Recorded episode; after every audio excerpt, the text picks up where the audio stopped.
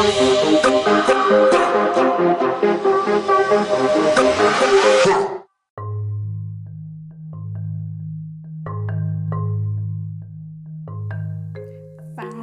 galera, vamos lá recomeçar nossa revisão. Gostei da brincadeirinha, viu? Agora nós vamos revisar a aula de entrevista em vídeo. Depois vocês me falam aí o que, é que vocês acharam, certo? Desse meu podcast de revisão da disciplina de técnica de entrevista. Tá ok? Então vamos lá começando a conversar um pouquinho sobre as entrevistas em vídeo. A gente já viu que a entrevista ela veio para reforçar a questão do jornalismo, a proximidade com a veracidade dos fatos, veio para ilustrar, para legitimar a narrativa jornalística, não é? A gente viu na revisão passada que no início não era só o jornalista, o locutor, o narrador é, contando os fatos, não é?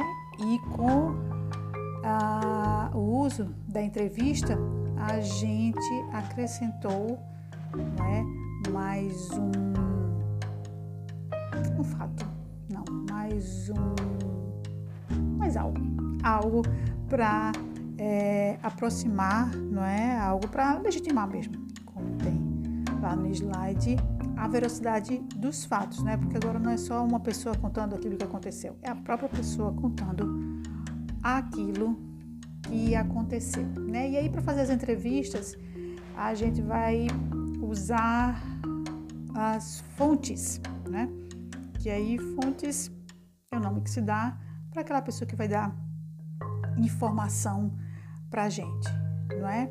E aí as fontes elas podem ser oficiais, né? Que são aquelas, como o próprio nome está dizendo, né? Ela é oficial, ela vai representar uma instituição, uma empresa, um, alguém do poder, né? É, alguém do sindicato, enfim, é uma fonte que vai representar, né? vai poder falar por aquela instituição. E aí tem as fontes oficiosas, né?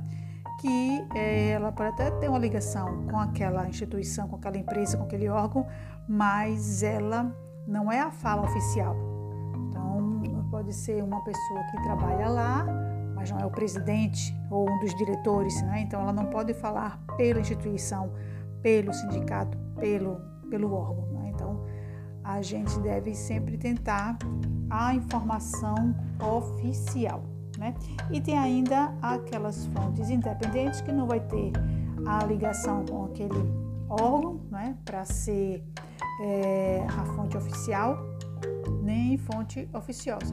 Né? Então, ela vai trazer informações interessantes para aquilo que a gente está investigando, apurando, mas ela não fala oficialmente, ela não representa oficialmente aquela instituição.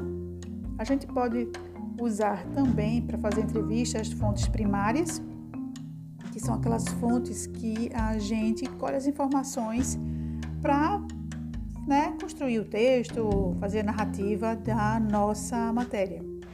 É, e aí podem ter também as fontes secundárias, que aí você vai pegar as informações, mas não necessariamente vai pegar diretamente com ela, não necessariamente ela tem a relação direta com o fato que aconteceu. É? Então, se você vai fazer uma matéria e aí precisa conversar com alguém que passou por aquela situação, por exemplo, um acidente. Então, eu vou atrás da fonte primária, a pessoa que estava lá envolvida no acidente. Se eu pegar informações com o Corpo de Bombeiros ou com a Polícia Rodoviária Federal, que estava lá na hora do acidente também, mas não estava envolvida diretamente, eu vou ter uma fonte secundária, ok? Tem também aquelas fontes que dominam determinado assunto, que a gente vai chamar para falar sobre aquela, aquele assunto especificamente. Então, agora mesmo, na Covid, né? Então, a gente é, viu muita entrevista com médicos, com o pessoal que faz pesquisa.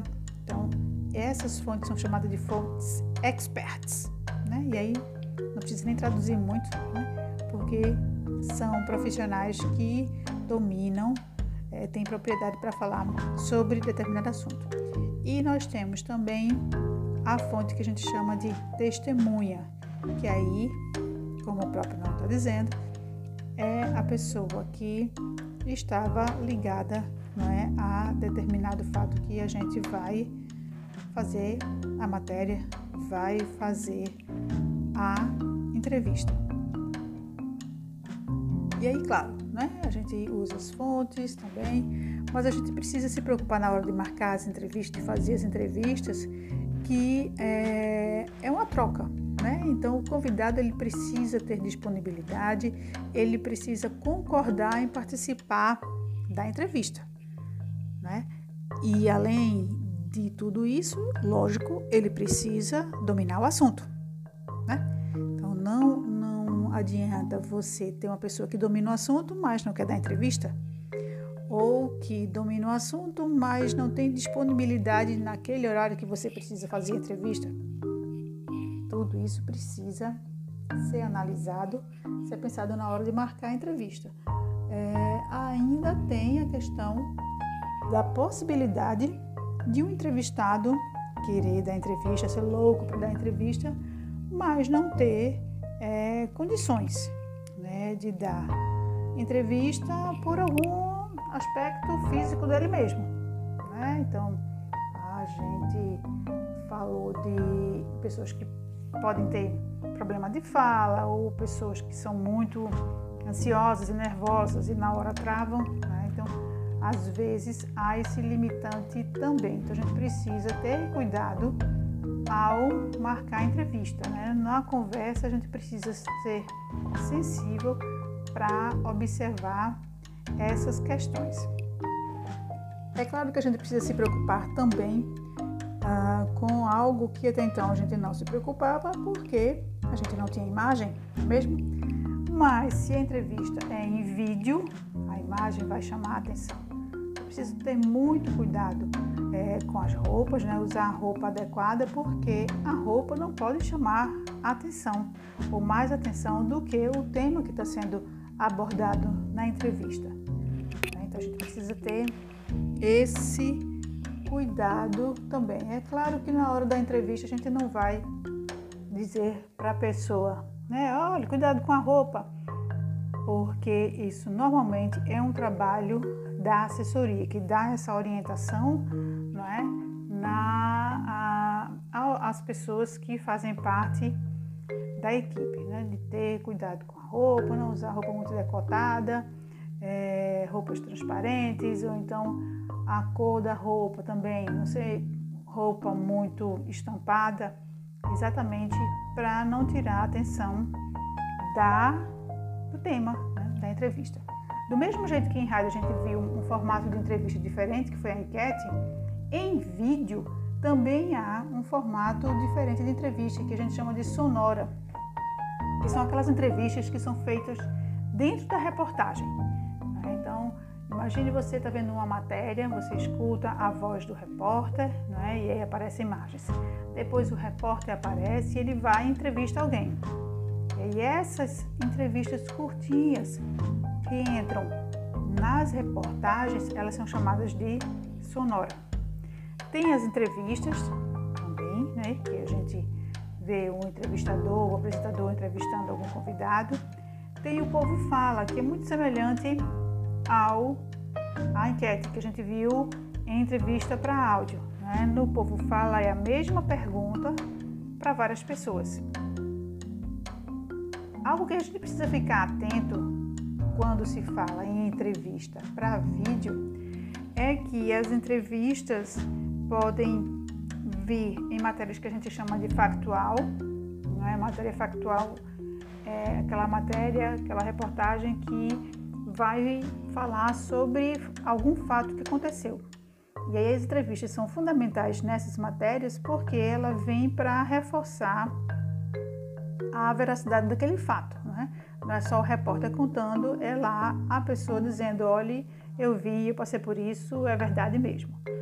Tem a questão também de que a entrevista ela conta um pouco da história e vem como o que alguns autores chamam de dramatização, é, que seria um mecanismo utilizado no jornalismo para chamar a atenção para aquela história, para criar uma identificação com aquela história. Né? Quando você conta histórias, as pessoas têm a, o hábito ou têm a facilidade de se identificar, de se colocar naquele, no lugar daquela pessoa. Né? Então, a entrevista tem isso também, principalmente quando são matérias educativas que vão esclarecer algum problema, alguma dificuldade, algum assunto principalmente na área de saúde, é você trazer entrevistas, trazer pessoas que possam trazer o testemunho né, do que passaram, do que aconteceu, para que as pessoas que estão em casa possam entender, possam se identificar e assim aprender da melhor forma aquilo que está sendo mostrado na entrevista em vídeo. Além disso, é preciso ficar é, atento que entrevista em vídeo tem também aquela mesma característica que nós vimos em rádio, em áudio, que é a usar palavras claras que as pessoas possam entender, não, é? não, não usar termos muito rebuscados, senão vai conseguir o objetivo, senão não vai conseguir o objetivo que é fazer com que as pessoas entendam né? a informação. Ainda tem um aspecto interessante em entrevista para vídeo, que é aquela entrevista quando ela é ao vivo. Né? Então é muita atenção naquele momento de entrevista ao vivo, porque tudo pode acontecer. Né? A gente vê algumas situações, às vezes engraçadas, mas que é, para o repórter, para o jornalista, o que está lá, é, são, são momentos de bastante tensão que você tem que pensar muito rápido em como se sair daquela situação, às vezes constrangedora, né? Então, é uma pessoa brincando, uma pessoa que joga alguma coisa, ou como tem acontecido já lá em São Paulo, né? Momentos em que o repórter, durante a transmissão, foi assaltado. Algumas situações que vocês depois podem procurar aí no YouTube, momentos que repórteres foram assaltados quando estavam fazendo uma transmissão, né? E lógico, pessoas que podem atrapalhar fazendo dancinhas ou falando algumas besteiras ou algumas coisas né? e que podem atrapalhar, desconcentrar o profissional que está lá fazendo a entrevista ao vivo. Né? Como entrevista ao vivo, né? Você que está lá habituado a fazer ainda fica nervoso, imagine o convidado. Né? Então é preciso explicar para o convidado o que, é que ele vai falar, como vai ser, as perguntas que você está pensando fazer, para que a pessoa fique tranquila. Quanto mais tranquilo ele ficar, mais à vontade ele vai ficar, mais é, fácil a entrevista vai fluir. Né? Se ele ficar muito tenso, ele pode travar e aí não vai ficar um resultado legal. Né? Vale a mesma orientação de fazer uma pergunta por vez, como a gente viu lá em rádio ou entrevista para áudio. Né?